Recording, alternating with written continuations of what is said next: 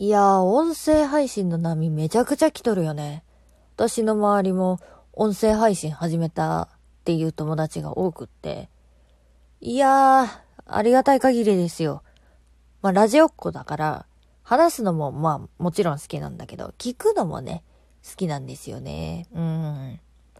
それで何の気なしに、え、ゲスト呼んでや、って言ったら、いいよって言ってもらえたんで、早速リモート収録してきました。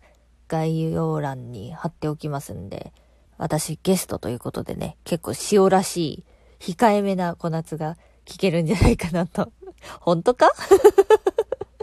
なんで、ぜひぜひ聞いてくださいね。まあ、今後も、えーラジオトークだけじゃなくて、いろんなところでおしゃべりを配信していこうという感じですので、皆さん、その際には全部聞いて回ってくださいね。もう、耳くそをね、しっかり掃除していただきたいなと思いますけれども。何の話？今日は爆勝ちしたんでね、カープが。ぐっすり寝れそうです。いい夢見ろよ。おやすみなさーい。